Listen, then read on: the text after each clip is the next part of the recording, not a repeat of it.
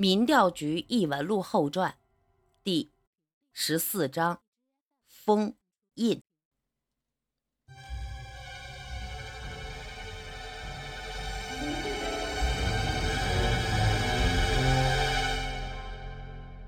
随后，至少有一半的冲锋枪的枪口对准了孙胖子的位置。在骚乱中不穿囚服，换了另外一身衣服。这本身就有越狱的嫌疑。现在，只要孙胖子稍有什么异常的举动，上面马上就有几百发子弹打过来。我没穿黑衣服，我光着呀！孙胖子高举着双手，大声喊了一句。这时，已经有狱警跑过来查看了孙胖子的纹身，确定没有什么可疑的地方之后。用对讲机和上面的同事说明了情况。哎，这胖子没事，身上是纹身，不是黑衣服。说完之后，这位狱警又让孙胖子赶紧穿回自己的囚服。又过了几分钟之后，又有大批的狱警走进来，把各个监号的犯人集中在一起，开始核对犯人的人数。最后，犯人里面少了一个小和尚。狱警管教里边少了一个云飞扬。就在狱警准备把孙胖子几个人关起来突击审问的时候，监狱长亲自带着一身灰尘的萧和尚云飞扬出现在众人的面前。监狱长接过手下的狱警递过来的大喇叭，对着现场所有的狱警和犯人说道：“哎。”警报解除了，刚才是地下的煤气管道老化发生了爆炸，跟地震以及暴乱没任何关系。现在所有的犯人回到监号，在煤气管道修好之前，劳动改造暂时停止。说完之后，监狱长便示意狱警将犯人送回到各自监号，孙胖子他们几个也跟着回到了三十六监号。等到狱警走开之后，孙胖子几个人马上就将萧和尚围了起来。孙副局长先说道：“不是去修补封印了吗？怎么还闹出这么大动静啊？到底出什么事儿了？不是我说，封印到底修没修好啊？”萧和尚瞪大了眼睛，瞅着孙胖子的嘴巴。等到他的嘴巴彻底不动的时候，老萧大师才大声喊道：“啊！”你说什么，小胖子？你怎么干吧唧嘴不说话呀？有什么话你就说，那么点动静谁听得见呀？完了，这老小子刚才被震得耳朵聋了。虽然不知道出了什么事儿，但是看着萧和尚现在的样子，这事儿啊，指定是小不了。孙胖子从肚子下边掏出来自己的手机，调到手写笔记本的界面，在上面写了几个字，递在萧和尚的面前。啊，刚才出了什么事儿？哎，你不能说话吗？好好的，整这个哎干什么呀？这是。萧和尚唠唠叨叨的，还要继续说。孙胖子无奈，又在手机上面写了几个字。萧和尚看了之后，重复了一遍：“小点声。”严格说起来，萧和尚并不是聋了，而是误中了某种阵法。他的听觉神经短时间之内会发生一些错乱，不过随着时间的推移，他的听觉神经还能慢慢恢复。早上跟着开完全体大会的之后。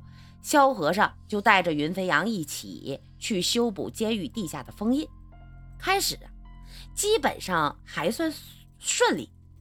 监狱长事先将地下室的狱警全部调了出来，随后萧和尚使用秘术打开了通往地下的暗门。萧和尚和云飞扬一起顺着密道一路往下走，开始还不觉得有什么。只是每走一段路就会被毒死。这时候，萧和尚又使用民调局的秘术之后，才又出现下一个路口。就这么走了一阵之后，萧和尚突然停住了，眼睛盯着墙壁上已经有些模糊的符咒。云飞扬不知道出了什么事情，陪着萧顾问待了一会儿。云飞扬陪着萧和尚看了看墙上的皱纹，这种皱纹虽然生僻，不过在他的眼里和民调局大多数的符文都差不多。虽然叫不上名字，但是也能看出来这种符文是辟邪镇守的。他实在不懂有什么特别的地方，能让萧和尚这么长时间目不转睛地盯着看。过了半个多小时，萧和尚也没有要走的意思。最后，这云飞扬实在是等不及了，他主动向着萧和尚说：“萧顾问，要是差不多了，咱们就继续往下走吧，别把修补封印的事给耽误了。”被云飞扬这么一说，萧和尚才算缓过来。他看了一眼云飞扬，说道：“最近……”这里边已经有人下来过了。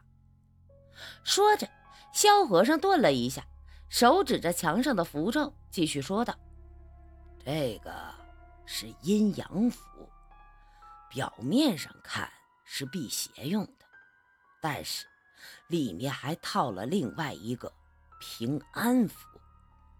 民调局往年下来修补封印的人，临走的时候。”都要在上面消除自己下来过的印记，但是最近一段时间里面，最少有人下来过四次，前三次都被下面的阵法挡回来了。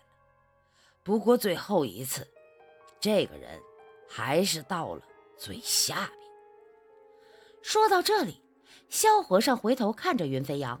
长长的出了一口气之后，才接着说道：“本来我还以为是上个修补封印的人活儿做的不利索，才让封印提前老化。不过现在看来，是有人故意下去破坏的封印，希望封印损坏的不是很严重。我们现在还有本事能找补回来。”萧和尚说完之后，云飞扬的脸上也变了颜色。本来以为跟着萧顾问下来修修补补就算搞定了，现在看来这事情比自己想象的要复杂的多。萧和尚让云飞扬用手机将墙壁上的符文拍下来，回去之后让高胖子也看看。几个角度拍下来十几张之后。萧顾问才继续带着云飞扬向下面走去。有了符咒的预警之后，再往下走，两个人都开始谨慎起来。云飞扬已经掏出手枪，攥在手里，而萧和尚虽然没有掏枪，但是也把枪柄露了出来，调整到自己伸手就能拔枪的位置。继续往下走了一段。倒是没有再发现什么异常的事情，两个人很快的走到了尽头。最下面是一个水泥铺出来的地面，地面中心有一个六棱形的凸起，沿着这个凸起的每一处部位都画着一连串的符咒，六道符咒最后交汇在一起，又形成了一个新的符咒。在这凸起和符咒的外围地面上，密密麻麻地画着各种各样的符咒和阵法。这些符咒阵法的密集程度，已经不小于下于现在孙胖子身上那纹身了。而这些符咒，云飞扬只认得一小半，只是这一小半已经让他冷汗直流了。这里面大多数都是直接。置人于死地的阵法，还有几种也是为了配合致命阵法而扰乱无感的咒法和阵法。见到外围的阵法之后，萧和尚倒是早有准备。他蹲在地上，从身上拿出来一把尺子，凭空对着面前地上的符咒阵法量来量去，量完之后，回头对着云飞扬说：“你踩着我的脚印走，记住了，看不准就问我，千万没别看准了就就蒙着走，有一个走错了，我们两个可都交代。我虽然多少上了点年纪，不过我可还没活够。”你可不要出事了，再把我给带下去。这句话说的云飞扬心里更没底了，就差跟萧和尚商量，他守在这里，让萧和尚自己过去得了。不过好在从这里过去也没有几步，云飞扬跟在萧和尚身后，不错眼神的盯着萧顾问的脚后跟跨了三四步之后，他们俩终于到了下面的中心位置。林静看着中心的六棱凸起，云飞扬看不出来一点问题，而萧和尚则开始围着六棱凸起的部位转起了圈儿。他转了两圈之后，突然走到凸起部位的旁边，抬脚在上面狠狠地跺了一下。他这一脚落下去的同时，就听到轰的一声响。凸起的位置突然一道道的龟裂，一道道的开始龟裂了起来。随后，从里面延伸出去的符咒也变得模糊起来。几乎六条符咒，每一条都有不同程度的断裂。看到这一脚跺下去，引起这么大的变化之后，萧和尚的脸色瞬间变得死灰一般。他盯着满是裂纹的六棱凸起，嘴里面喃喃地说道：“把婚印、把封印毁得这么彻底，这到底是想干什么呀？把这里的人都害死，对你有什么好处啊？”他的身后，他的话音刚刚落下，身后突然响起来一个声音：“本来。”我也没有想到下面会有这种东西，没有任何征兆。突然有人说话，将萧和尚和云飞扬都吓了一跳。两个人同时回头，转过身的时候，云飞扬的枪口也对准了说话的地方。就在墙角的阴影当中，走出来一个动作怪异的人。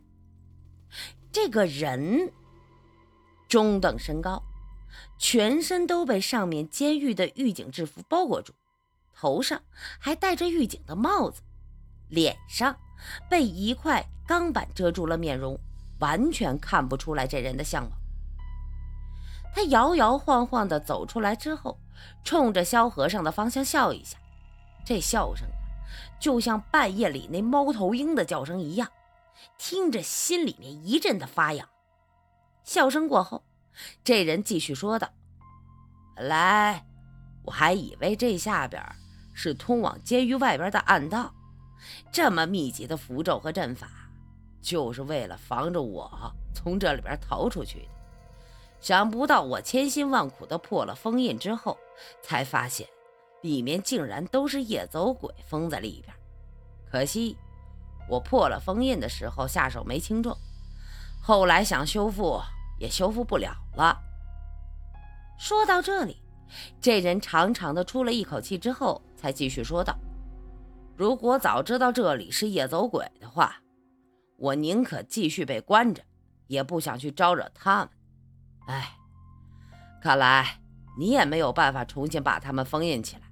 算了，我还是靠自己吧。只要他来了，我就能从这里出去。夜走鬼的事情。”留给你们去烦吧。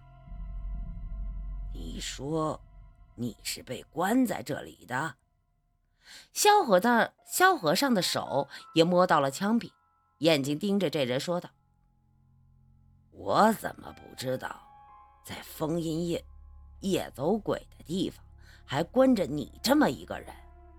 嘿嘿，你不知道的事情多了。”这人一笑，随后又说道。刚才我告诉你的事情已经够多了，剩下的你们慢慢猜吧。